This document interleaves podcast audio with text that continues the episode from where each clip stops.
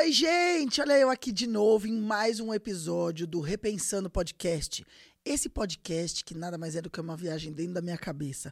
E eu gosto de agradecer quem está ouvindo aí do outro lado. Se você é a primeira vez que está ouvindo, seja muito bem-vindo. Existem outros episódios, eu espero que você maratone todos e fique muito feliz com todos eles. E se você está voltando, muito obrigado por me dar mais essa chance, porque eu adoro ter gente me ouvindo. E se não, só seria eu falando sozinha e não faria sentido nenhum. Então é isso. É, nesse episódio de hoje, eu decidi, eu, eu decidi falar, compartilhar com vocês, na verdade, sobre a minha vida de solteira. Então é isso. Solta a vinheta.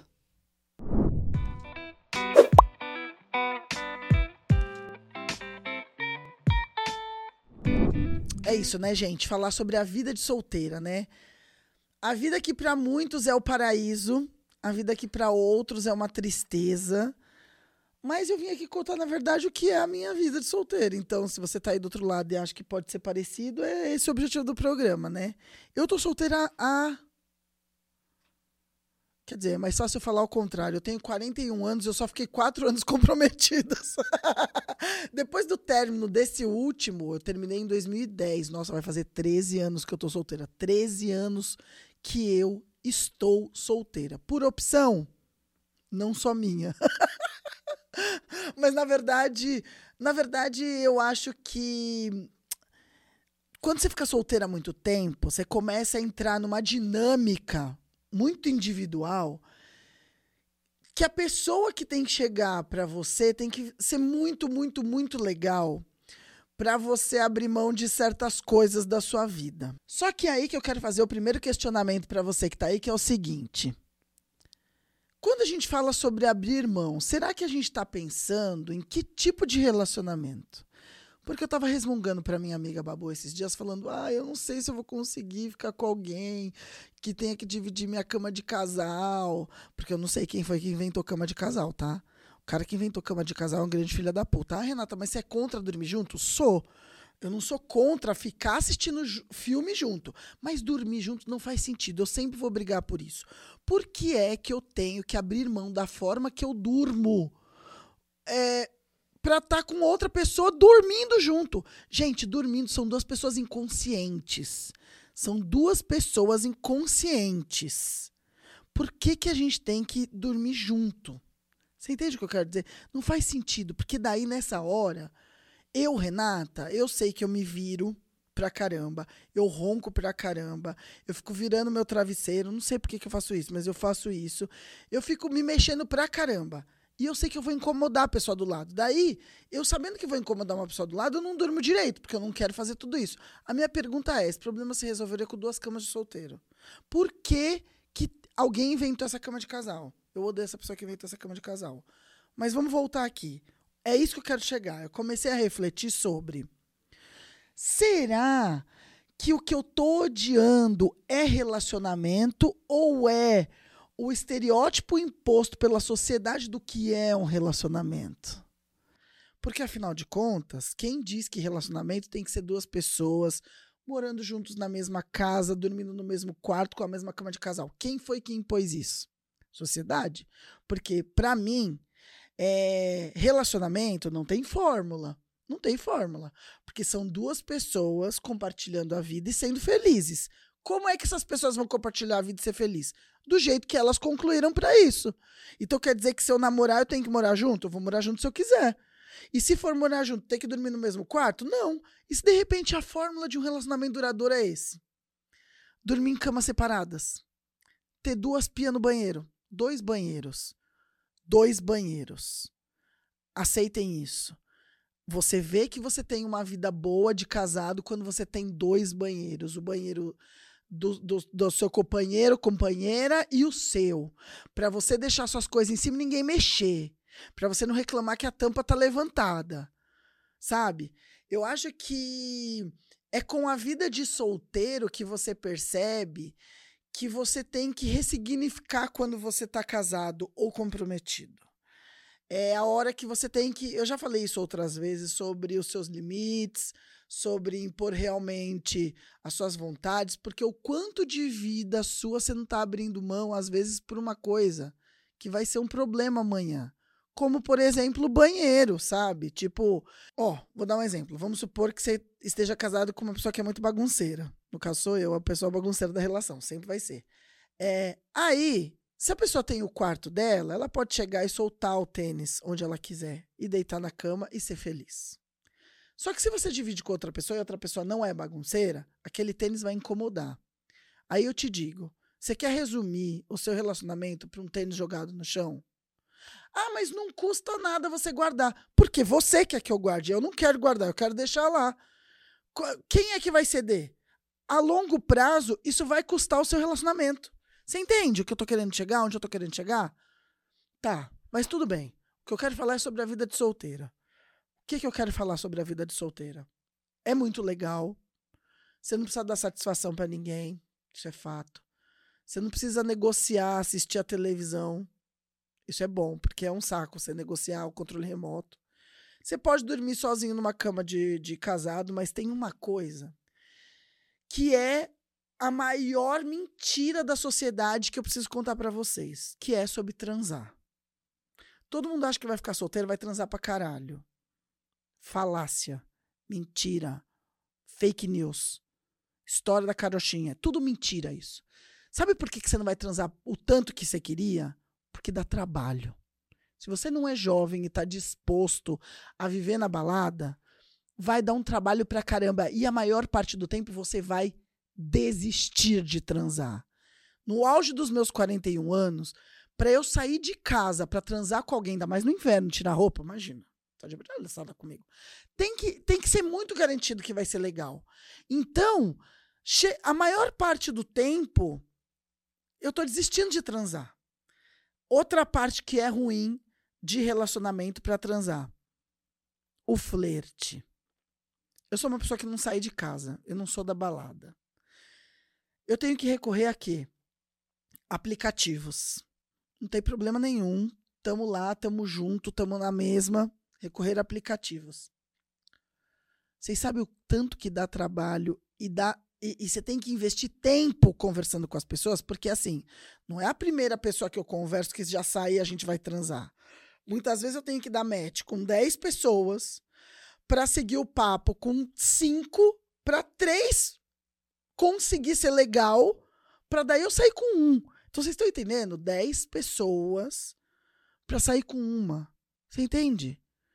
Que se eu quiser transar Vou fazer aqui, ó. Olha a matemática do sexo do solteiro, tá?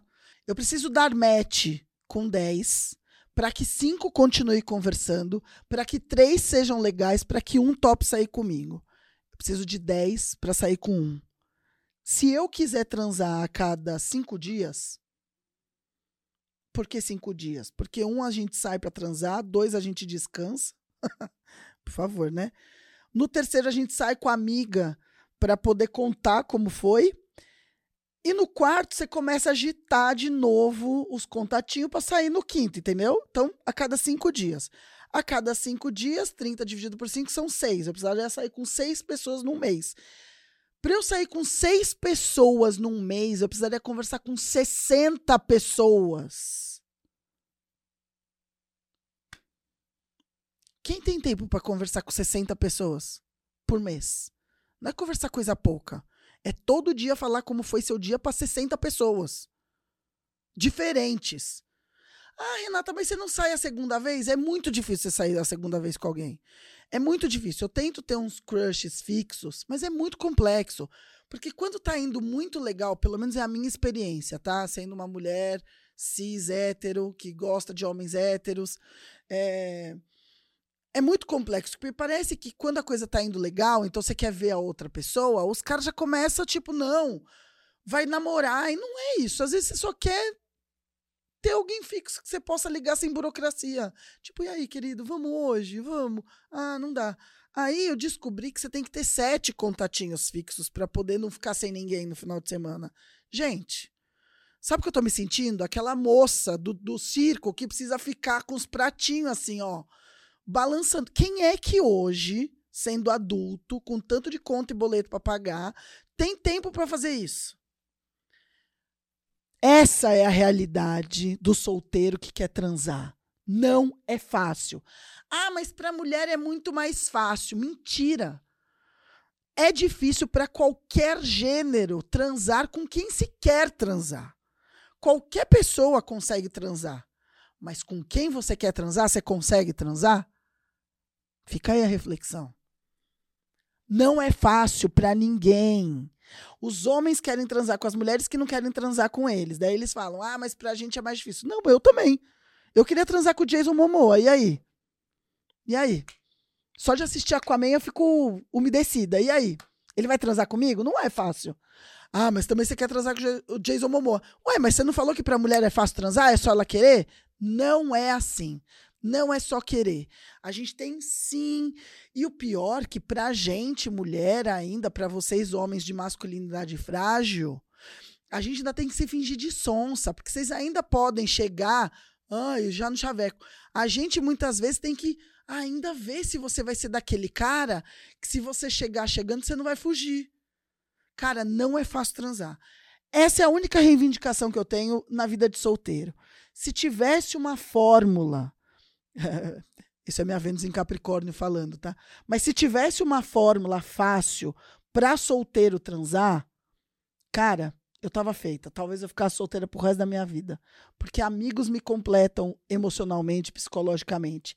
Agora, sexo, nem todos os amigos a gente quer transar, não é verdade? Então, assim, eu queria que todo mundo se juntasse e fosse mais honesto na hora do Tinder, para a gente tirar essa burocracia inicial, para ver se a gente consegue organizar melhor e todo mundo transar. Não tem aquele lema? Ah, se organizar direito, todo mundo transa. Quem é que tá organizando essa merda? Cadê a reunião de condomínio para a gente agilizar esse processo? Não tá dando, gente. Eu quero transar rápido e fácil. Mas eu gosto de ser solteira. gosto mesmo. Ufa.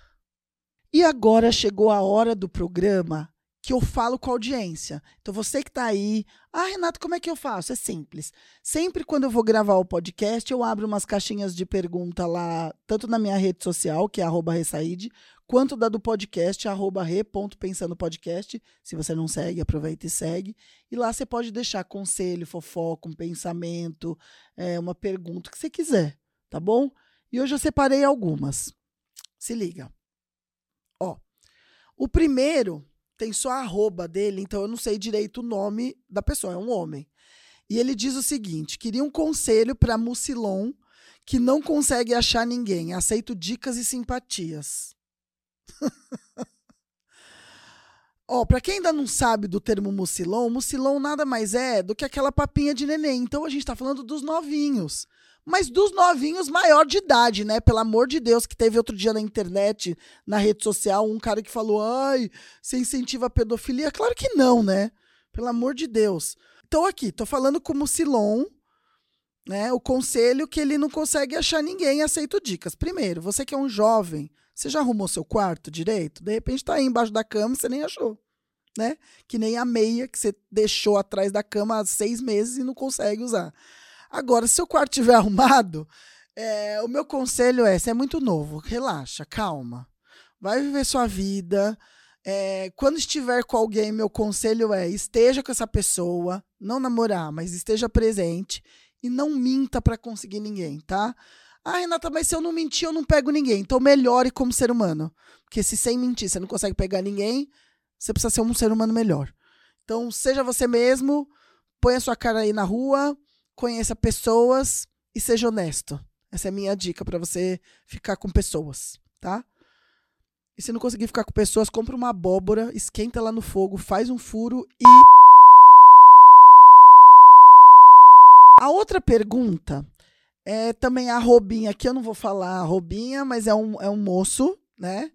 É, ele fala assim: dá um conselho aí porque eu só gosto de quem não gosta de mim e não gosto das meninas que gostam de mim. Querido, esse é o mal da humanidade. A gente querer o que a gente não pode ter, não é verdade? Por isso que eu pago o Tinder Gold, não é nem público daqui. Eu pago o Tinder Gold para não ter essa esperança. É, porque quando você não paga nos aplicativos para ver as pessoas, você fica lá falando, ah, será que esse cara gostoso tá afim de mim? Aí você não tem o um match, você fica frustrado. O que, que eu faço? Eu abro ali Ah, é, esse é o tipo de pessoa que gosta de mim, então eu vou querer quem me quer. Isso agiliza muito sua vida, porque é, é uma burocracia que você já cortou, entendeu? Então a minha dica é: aventure-se a olhar com outros olhos quem gosta de você. Claro, às vezes a gente gosta daquela pessoa e quer, quer correr atrás no sentido de, ah, vou investir porque vai que rola, tudo bem. Mas esse negócio de amor não correspondido, de, de ficar só levando fora, eu acho que tá muito mais ligado com a terapia que você tem que colocar em dia, sabe? Porque, porra, não tem porquê. Se é uma coisa legal e gostosa, porque você não vai gostar de quem gosta de você, entendeu? Então a minha dica é: faz terapia, olha para quem tá afim de você e pague o Tinder Gold. o Tinder, ou o Bumble, ou o Inner Circle, sei lá quem, mas no aplicativo, vê quem gosta de você, que daí você vai entender. Então fica aí a minha dica para você que quer esse conselho para gostar de quem gosta de você. Tente. Ai. E é isso. Esse episódio já está acabando. Ah, eu sempre fico imaginando que vocês estão falando assim, tá? Eu vou falar em todo episódio porque eu quero que vocês façam isso toda vez que eu falar que está acabando. Então tá acabando o programa. Mas semana que vem tem mais. E se você quiser, se você é a primeira vez que está me ouvindo, quer ouvir mais de mim, só você olhar, ó, tem vários episódios anteriores que você pode ouvir aí e ficar maratonando. E se você já ouviu todos, semana que vem tem outro episódio. E a gente sempre termina o nosso podcast com moral da história. E a moral da história é: ser solteiro não é ruim. Realmente te dá uma liberdade absurda. Realmente te dá autonomia, independência. É muito bom viver só. Mas você não transa tanto quanto você gostaria. Isso é mito. Então, se você quiser ficar solteira, saiba que você vai ter que treinar muito seu DJzinho ou sua punhetinha, porque isso vai fazer companhia para você em muitas noites frias, viu? É isso. Até a próxima. Tchau.